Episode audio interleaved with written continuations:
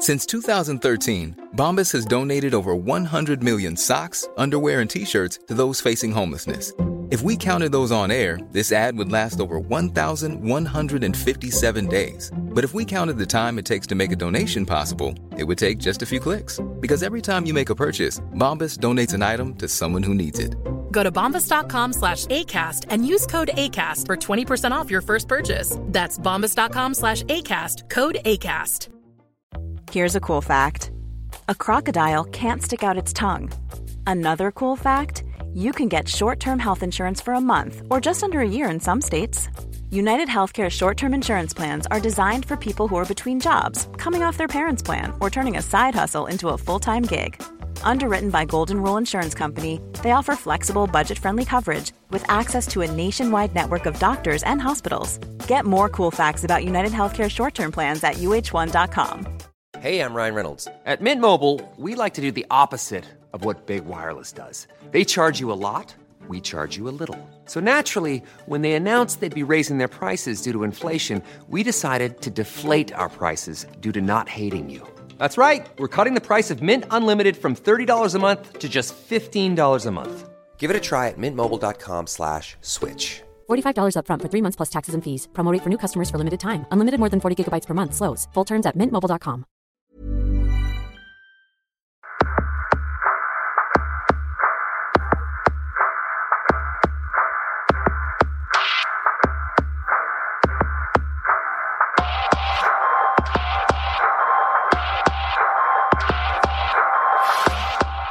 Bienvenidos a la Sunecracia. Hoy tengo conmigo a Andy Ramos Hill.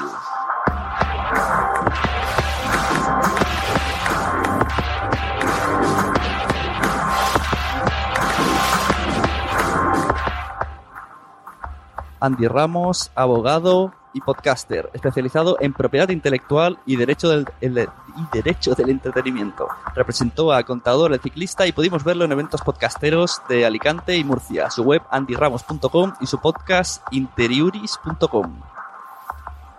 Hoy viene a la Sonecracia a responderme algunas dudas legales, aparentemente pueden ser lógicas, pero que tengo ganas de indagar. Así que muy buenas, Andy. Antes de nada, vengo un poco acojonadico porque escuché una charla de que hiciste en Murcia y básicamente lo que venía a decir es no uséis nada, no podéis usar nada. Entonces quiero saber si has venido a, a decirme que esto es verdad y ya terminamos el podcast. o, hoy un poquito más. Bueno, Sune, lo primero, muchas gracias por, por invitarme. El, soy podcaster o me considero podcaster, aunque ya no tengo podcast. Empecé con mi podcast en 2005, ya por temas profesionales, personales y por no poder eh, alimentarlo, pues lo, dejé. Eh, sigo considerando podcaster, aunque ya sin, sin podcast, ¿no? Pero, pero bueno, sigo manteniendo el blog, Twitter y otro, y, e intento tener una presencia activa en, en Internet. Y la, el mensaje que intento transmitir y que intenté transmitir en, en, en Murcia eh, y en otras charlas que doy no es tanto eh, no uses nada, sino sé original, sé creativo. Eh, la ley eh, protege a los que son originales y a los que son creativos. Eh, lo que hacen, si quieren, son, es para ellos y solamente lo podrán utilizar ellos, por lo que el, el mensaje que intento transmitir más bien no, no es negativo, sino positivo, de cuanto más creativo y más original sea, pues más valor añadido, más distintividad, más, más eh, se puede eh, di- diferenciar tu, tu propuesta a, la de, a la de otros. ¿no? Bien. Yo tengo mucho, bueno, escucho mucho podcast, tengo amigos que hacen y, y veo cosas, ¿no? cosas que no se hacen bien, pero a mí no me hacen mucho caso, entonces digo, bueno, pues voy a traerte a ti, a ver si te hacen mucho caso. Entonces yo veo que la gente sube audios así sin pensarlo, se van arriesgando, dice, no pasa nada, solo pongo unos segundos. Otros también, luego hablamos también del Creative Commons, que también se usa un poco libremente, ahí me incluyo, pero nunca me fijo bien exactamente qué Creative Commons es, que, no puedes usarlo todo así libremente. Entonces, exactamente qué tipo de música podríamos usar en nuestros podcasts.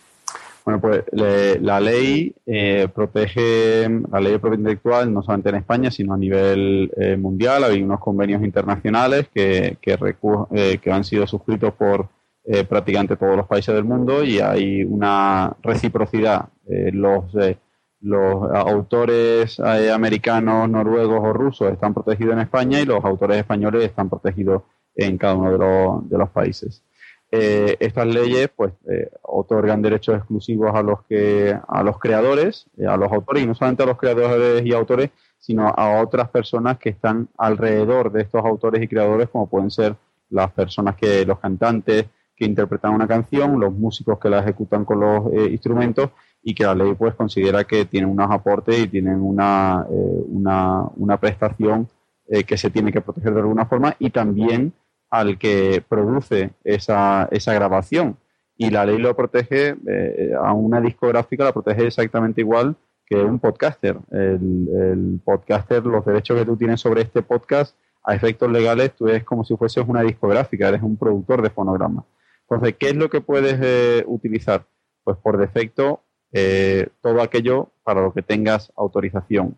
Si hay un autor que mm, establece que esta canción es mía, yo tengo todos los derechos y me reservo los derechos, no puedes utilizar esa canción. Y yo creo que es un poco eh, eh, justo también, ¿no? Yo considero que esta canción la he compuesto yo, es mía, no quiero que nadie la utilice, sin autorización, pues nadie la puede utilizar, ¿no? Ya después otra discusión es si eso favorece o no favorece, pero no importa tampoco si tiene ánimo de lucro, si no tiene ánimo de lucro, porque si no, Muchas veces se cree que se puede hacer un uso de una obra de un tercero, de un autor, si no se tiene ánimo de lucro. Pero por esa regla de tres, yo en mi blog podría poner 100.000 películas y 100.000 canciones eh, y siempre y cuando no tenga publicidad, pues no estaría infringiendo la ley, ¿no? Y eso no es así. Eh, da igual que obtengas eh, ingresos o no los tengas para utilizar una, una canción por el mundo de los podcasters o una fotografía, una ilustración para el mundo de los bloggers, hace falta autorización. Hay determinadas excepciones, la ley establece determinadas eh, excepciones, pero en principio no hay ninguna que, excepto la parodia, el resto no, eh, no se aplicaría en principio para los podcasters o para los bloggers. ¿Cómo, cómo define eso de excepto la parodia? Ahí me ha dejado... pues la, el artículo 39 de la ley permite eh, parodiar una obra. generalmente se mm, utiliza erróneamente esta, este límite, no es un derecho, sino es un límite, se utiliza erróneamente este, este límite eh, para utilizar una obra para ridiculizar o parodiar a un hecho o a una persona ajena a la obra. Es decir, coger, imagínate, una canción de Shakira para ridiculizar a Rajoy, o al presidente del gobierno o a cualquier político.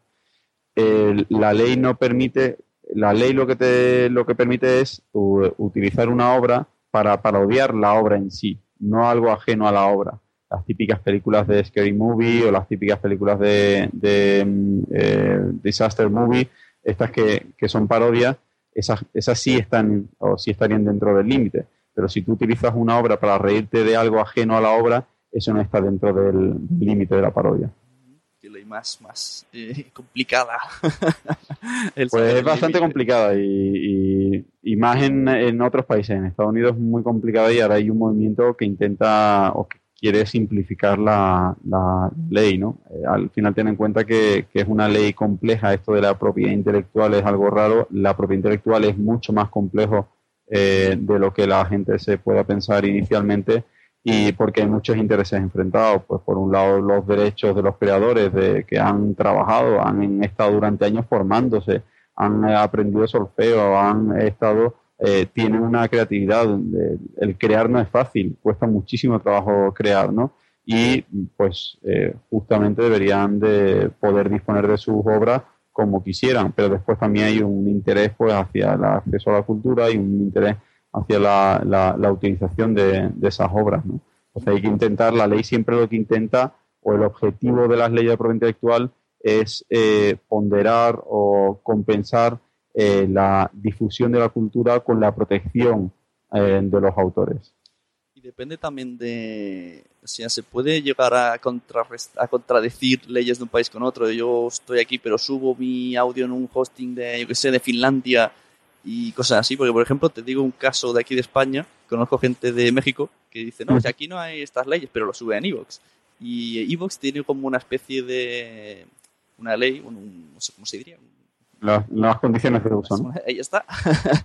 que bueno, que dice que permite poner canciones con copyright. No sé bien si una, dos, un porcentaje, pero bueno, a partir de ese pequeña, pequeño clavo nos agarramos todos y entonces la gente sube ahí y también igualmente la gente en Spreaker, que es donde estamos emitiendo ahora, vemos que hay muchos, muchos podcasts directamente musicales y yo entonces me pregunto, si yo estoy subiendo el podcast en, un, en una de estas plataformas, eh, ¿realmente la, la culpa sería del que lo sube o de la plataforma que permite que se sube y no se controla? Porque yo veo que en YouTube yo subo algo y a los dos minutos me está diciendo, te hemos borrado el video. En, principio, Evox eh, tiene licencia de SGAE y eh, tiene autorización para, para eh, reproducir o para poner a disposición música del repertorio de, gestionado por SGAE, que es prácticamente todo, porque tienen eh, acuerdos de, con otras eh, entidades de gestión, con lo cual Evox está autorizada a poner música. Ahora bien, SGAE solamente gestiona los derechos de las composiciones. De una canción solamente gestiona el derecho sobre el, el autor, el que hizo la letra y la música de la canción pero dentro de una canción hay otros titulares de derecho como son los intérpretes eh, o el cantante. Una canción pues la puede cantar David Bisbal, pero puede estar compuesta por otro autor y a su vez eh, haber una discográfica que ha financiado y ha pagado esa producción. Entonces hay que pedirle autorizaciones a, todos ellos. En principio, pues con la eh, pues Evox si tiene autorización pues para poner música, vas a poder poner ahí, ahí música. Si no tuviese esa autorización, ya no es propiedad intelectual, ya es una otra ley diferente, la ley de servicio de la sociedad de información, que establece que un prestador de servicio de, Internet, como puede ser Evox, no es responsable de las posibles ilicitudes que realicen sus usuarios dentro de su plataforma, como pueden ser los podcasters que suban a Evox eh, música, si no tuviese autorización, que en este caso eh, pues estoy viendo aquí que, que tiene licencia de JAE, pues eh, no sería responsable si no tuviese conocimiento efectivo de lo que de, los eh, contenidos que están alojados en sus servidores. En el momento en el que eh, un titular de derecho, una discográfica, le diga a, a o a cualquier prestador, oye, en tu servidor hay este contenido que es mío, automáticamente tiene que, quitarlo si no quiere incurrir en, en responsabilidad. Una vez llamé yo a las GAE bueno, primero les pedí si podía grabar la llamada, me dijeron que no, así que luego hice un, como sé lo que hiciste, si la interpretamos con una amiga. y me dijeron que necesito, necesitaría tarifas de streaming. o sea, tanto para todos los sitios donde pusiera. Si en mi blog voy a poner el audio, una tarifa de streaming. Si voy a subirlo a iTunes, otra tarifa de streaming. O sea, iban un poco perdiditos. Y, y una vez dijiste también, creo que en la primera charla de Murcia, eso hace años que se ve que las GAE con los podcasts era cero ignorancia total.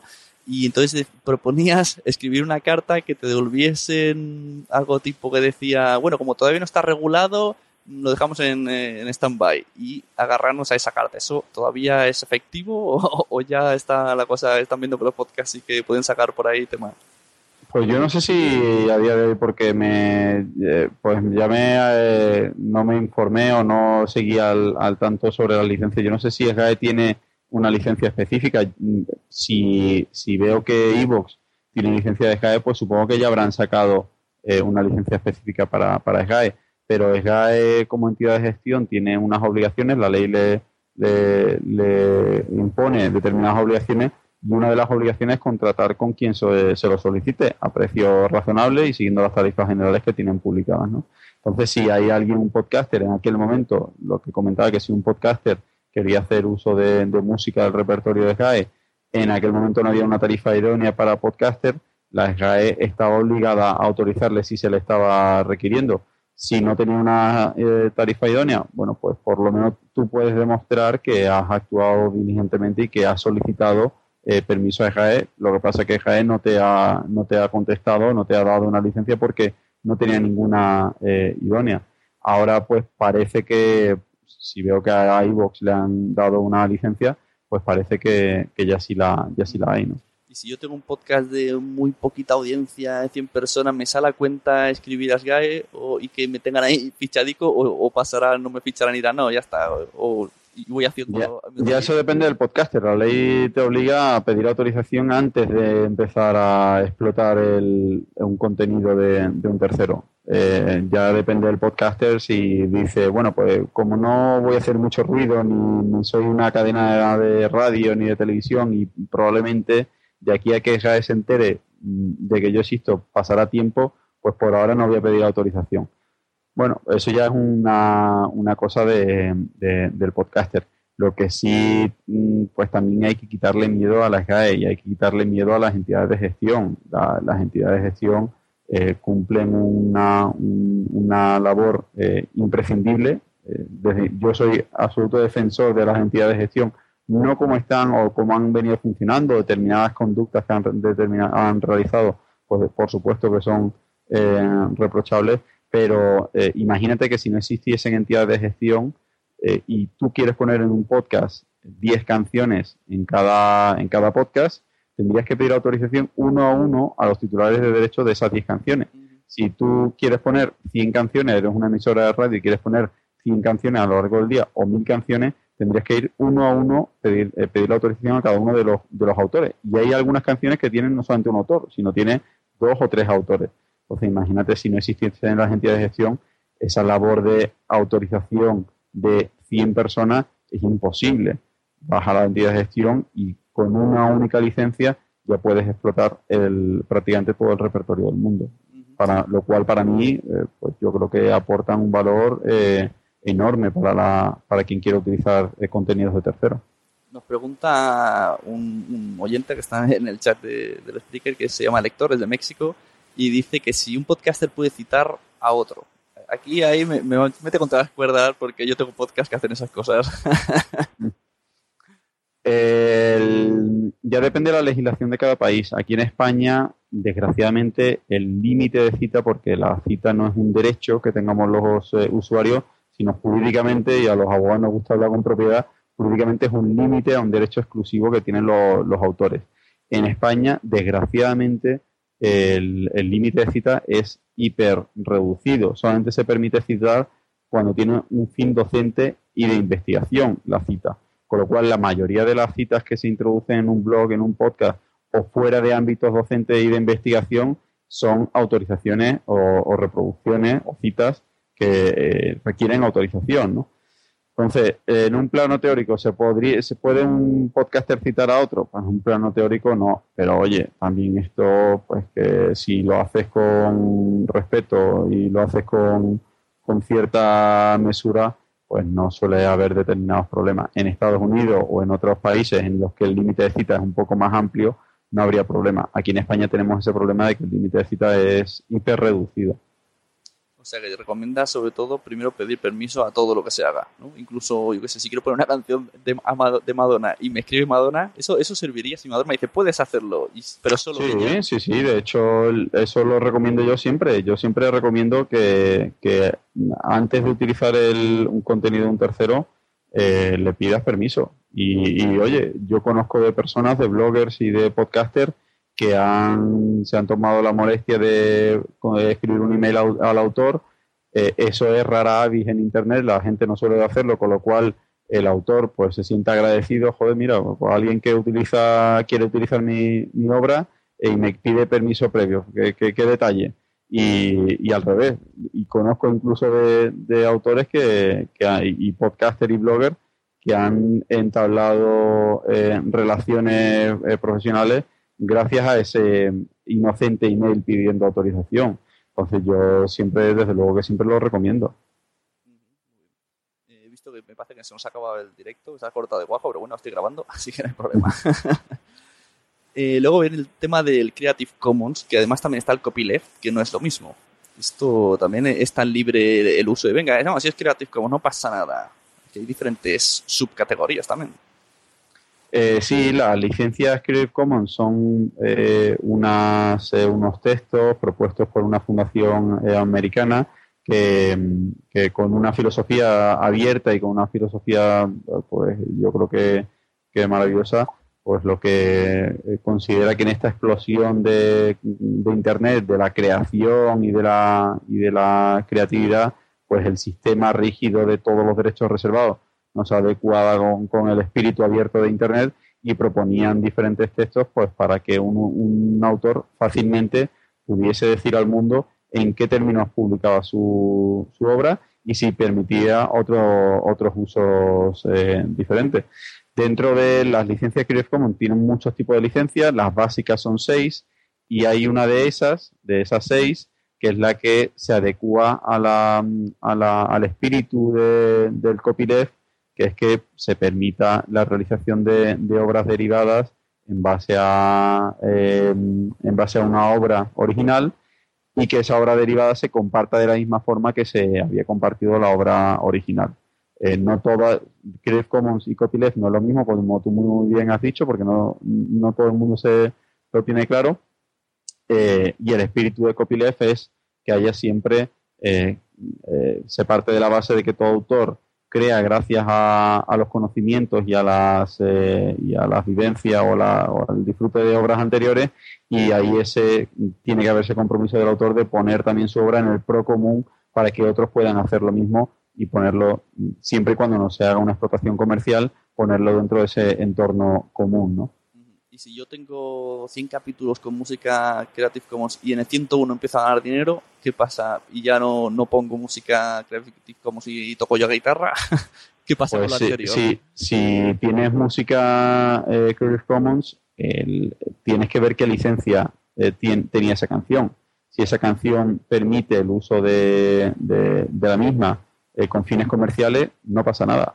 Si, si en cambio te, eh, te especifica que puedes hacer uso de esa obra, de esa canción en tu podcast, en tu página web, etcétera, siempre y cuando no tenga una finalidad comercial, pues en ese caso solamente puedes hacer una cosa, que es respetar los deseos del autor. Si el autor te ha dicho, mira, te permito utilizar mi obra, a la, que, a la cual le he dedicado tiempo, esfuerzo, talento, creatividad, etcétera, pero en estas condiciones. Pues solamente tendremos que seguir los deseos del autor, ¿no? Como también a nosotros nos gusta que nos, eh, nos respeten nuestra, nuestras creaciones. Pero digo, si a partir del día que, que empiezas a ganar dinero ya no pones canciones con Creative Commons y no pones música, por ejemplo, ¿qué pasa con lo anterior? ¿También vale? ¿Cuenta para todo? Eh, la música, el, podcast pone publicidad dentro del podcast. Porque pones publicidad dentro del podcast, no entiendo muy bien. Sí, eh, que empezara con una cuña y, desde ese momento ya no pongo música, simplemente hablo. Pues no pasaría nada. Si no pones música comercial o no pones eh, o no pones música con licencia Creative Commons o si quieres poner música con una licencia Creative Commons que permita uso comercial. Sí, pero me refiero a la, anterior, ¿vale? en, ah, la anterior. En el capítulo 1 pues no tengo publicidad, en el capítulo 2 sí tengo publicidad. Pues la anterior, pues la anterior si en dentro del podcast no tiene ninguna publicidad, pues no habrá ningún problema. Vale, se va, es como audios individuales, por así decirlo. Claro, ya después ahí la cuestión es si eh, los audios los estás poniendo a disposición en tu página web y en tu página web pones banners eh, comerciales, o sea, pones banners de publicidad.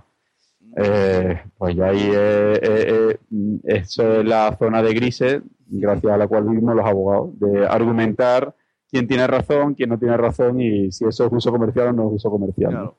Y luego hay otro ejemplo muy que me tiene a mí con la mosca atrás de la oreja. Como hemos hablado antes de Evox. Tú ahora si yo subo un audio Evox con mi música Creative Commons sin ningún tipo de intención de tener publicidad y nada, pero en Evox eh, me meten una cuña. Está metiendo cuñas a todos los audios que tiene puesto. Entonces escuchas mi, mi podcast a través de ellos, hay un anuncio y luego sale mi podcast. Pero yo no he sido. Entonces, ¿qué pasa aquí? Pues yo no me voy a manifestar porque eso ya es una opinión jurídica. Además, conozco al fundador de, de Evox y, tengo muy buena relación con él y eh, depende ya de la licencia. Eso ya va a depender de la licencia, va a depender de, las autorizaciones que haya y como no conozco las autorizaciones, pues me, parecería eh, temerario dar una opinión jurídica sobre eso. Y luego el tema... Pero seguro que si lo están haciendo es porque pueden hacerlo porque eh, aparte eh, él es una persona pues muy, muy prudente, tiene una asesoría jurídica muy buena y, seguro que si lo está haciendo es porque, porque pueden. Y pasando del tema audios, hay mucha gente que, que, me dice, ah, yo me gustaría leer este texto o tal. Y yo digo, pero yo creo que no puedes. Y me dice, no, pero si es con fines educativos, sí. Yo digo, pero ¿cómo defines tú que tu podcast es de repente educativo? ¿Dónde están los límites en, en, el audio, en el, en el, en el texto? Bueno, eh, educativo siempre que esté dentro de un entorno educativo. Si tú, eh, o sea, todo el podcast eh, o tiene una finalidad de entretenimiento o, de ilustración o de educación, pero al final la ley lo que considera y los tribunales lo que consideran es que estén dentro de un entorno educativo de, educación reglada. no, no vale que yo considere que mi podcast sobre propiedad intelectual es muy educativo y que por eso puedo citar eh, obras de tercero, sino que tengo que hacer, eh, tengo que estar en una universidad, tengo que estar en un colegio, instituto, en algún tipo de, centro de, educación. Estamos llegando al resumen de que no podemos usar casi nada. ¿eh? Bueno, puedes usar todo lo que tú hayas creado. Es que yo siempre lo que intento transmitir es que, es que hay que ser creativo. Es que hay que ser creativo y que no nos... Em, que, no... Que, veamos eh, las limitaciones que pudiera eh, poner la ley de propiedad intelectual en un primer momento como un desafío para, para, para no plagiar o no eh, utilizar las obras de, terceros, sino para mm, sacar todo lo que llevamos dentro. Hoy en día, y, la revista también lo dijo hace un par de años, pues los, los protagonistas somos los usuarios que ya somos creadores. Pues vamos a demostrar que somos creadores y que, que podemos utilizar nuestra creatividad para, para hacer obras y no solamente para reproducir lo que hayan hecho otros. Sí, pero no te satisface, ¿no? Tú quieres que tú quieres seguir utilizando la música comercial o, los contenidos que haya hecho otro. No uso mucha contenido comercial, pero bueno, sí que utilizo a veces Creative Commons, pero tampoco me, me acabo de imaginar comprándome una batería, una guitarra, aprendiendo clases y cosas así. me ha hecho mucha gracia. Y última pregunta, hablando de hacer la música uno propio. A veces he hecho la trampilla esta de, ah, mira, hay un tío tirando la guitarra, una cover en YouTube y digo, esto, ya no estoy eh, poniendo música comercial, estoy poniendo a un tío de YouTube que está copiando a uno. ¿Esto, como, ¿esto lo hago bien o me columpio mucho? Bueno, eh, hay que ser original y hay que ser creativo. Y con eso, ese es el mensaje que, ¿no? Eh, y utilizar, respetar a los otros como nos gusta que nos respeten a nosotros. Si hay alguien que, que, permite, si queremos utilizar obras de tercero, Hoy en día, además, con a través de Flickr, a través de Google, te permiten, y la propia página web de, de Creative Commons, te permiten buscar obras que se han publicado con una licencia Creative Commons. Y es tan sencillo como irte a Google, si quieres utilizar una foto, yo cuando doy clases siempre pongo el ejemplo que esa funcionalidad pues la conoce muy poca gente, pero irte a la búsqueda avanzada de Google, eh, imágenes, poner, hay una pestaña de licencias de uso y puedes decir si la licencia de uso que tenga la fotografía y ya está, ¿no? Es tan sencillo como respetar los deseos de los, de los, de los creadores, ¿no? Caso de que las GAE nos pillase a todos los podcasts, ¿qué pasaría? ¿Tendríamos que pagar multa? ¿Tendríamos que borrar los archivos si aquí somos tan amigos? La, generalmente, como te dije antes, hay que perderle el miedo a las entidades de gestión, que no son tan malas como eh, puedan, muchas veces puedan ellas mismas aparentar porque han hecho cosas que no están nada bien, pero y también la imagen pública que tienen. El, cuando hay una infracción de derecho, yo por lo menos nunca conozco a nadie que haya demandado directamente. Siempre se descuelga el teléfono, se envía un email, se envía una carta y dice, oye, que he visto que estás utilizando esto, vamos a llegar a un acuerdo pues a lo mejor el acuerdo es que desiste y cesas tu exploración, retira todos los audios y, aquí, y aquí no ha pasado nada. O venga, pues adquieres una licencia que son, no es una cantidad muy elevada, sino una cantidad, suele ser una cantidad razonable, adquieres una licencia y, puedes utilizar la música como y cuanto quieras. Bueno, y para terminar, tengo uno, me dejado un mensaje en Twitter, arroba Jets, me dice que te pregunte sobre la tasa Google, cosa que yo no sabía de qué me hablaba, pensaba que era cachondeo. Bueno, es una, eh, una eh, modificación eh, de la ley de propiedad intelectual que está ahora mismo en el en trámite parlamentario en el Congreso, que obliga a los agregadores de, contenido a, a pagar eh, a los editores a los editores de periódico una, una tasa, una, no una tasa, sino una compensación por la utilización de fragmentos de, de, sus, eh, de sus titulares, de sus noticias. Eh, yo creo que está muy indefinida, como está ahora mismo expresado en la ley. yo personalmente, pues no, no creo que esté todavía suficientemente justificado aunque sí es cierto que en los países de nuestro entorno, en Francia, en Bélgica, en Alemania, eh, se están aprobando eh, medidas de este tipo para que los que crean contenido, pues de alguna forma eh, compensen a los que sean compensados por aquellos que utilizan fragmentos de, su contenido. Pues yo creo que si alguien no quiere que se utilice su contenido, técnicamente ya hay herramientas para impedirlo. Tú en los eh, editores de periódico pueden establecer en su robot XT o en su archivo de, en sus servidores impedir que se hagan que herramientas automáticas como Google News eh, reproduzcan sus titulares. Pero bueno, es una, una de las típicas, eh, el típico ejemplo de lo complejo que es esta industria, que es este sector y que es esta la ley de propiedad intelectual. Bueno, pues ya está, ya te, dejamos libre que, hueles a, tu hogar. Muchas gracias por estar aquí. Dejamos tus datos de tu, de método de contacto para que todos los podcasters, cuando tengamos problemas, acudamos a ti, porque veo que yo, te digo como se pongan en serio aquí ruedan cabezas. Si alguien quiere seguir sudando la gota gorda, puede escuchar el podcast que tenía antes, que era Interiuris. Y ahí veo que hay 49 capítulos de, escalofriantes sudores para la gente. No te. Eh, hace 10 años casi que empecé. en estos 10 años, mm, ¿conoces algún podcaster que se haya demandado o que se haya o haya tenido que cerrar por algún tipo de, de denuncia? No, ninguno. O sea que al final eh, lo que siempre intento transmitir, ser original, eh, intentar eh, utilizar tu propio contenido o contenidos de aquellos que quieran eh, que otros lo utilicen de forma gratuita y de forma libre.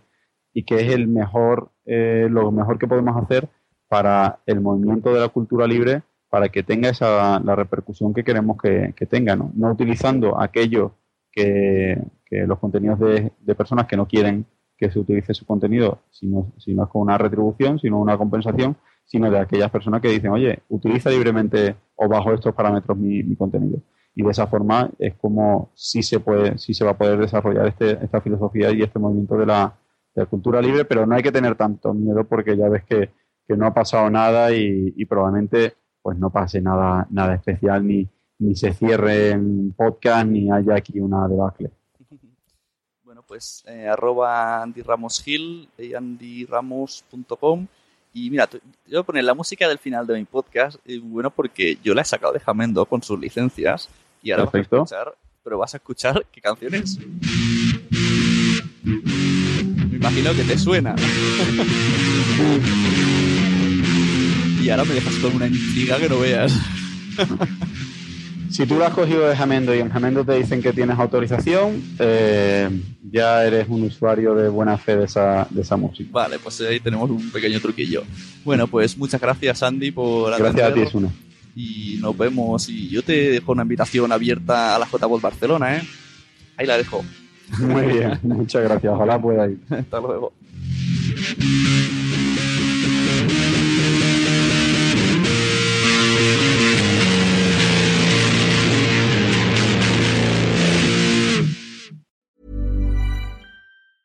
Hi, I'm Dori Shafrir. And I'm Kate Spencer. And we are the hosts of Forever 35. And today we're talking about Club Med, the best all inclusive getaway for families. Today, Club Med has nearly 70 resorts worldwide, from beachside resorts in the Caribbean and Mexico to magical locations in the Maldives and Morocco to ski resorts in the mountains from Canada to the Alps. Between their all inclusive family programming, wellness offerings, land and water sports, and their French heritage inspired food and drink offerings, Club Med is the best way to elevate your family getaway, no matter which location you're at. To learn more, visit clubmed.us. ¿Te ha gustado este episodio? Pues vuelve al siguiente a por más. Y si te has quedado con muchas ganas, entra en nuestro premium. Quiero ser podcaster.com barra premium. Ahí tienes un montón de episodios más, además sin cortes y muchísimas cosas más extras.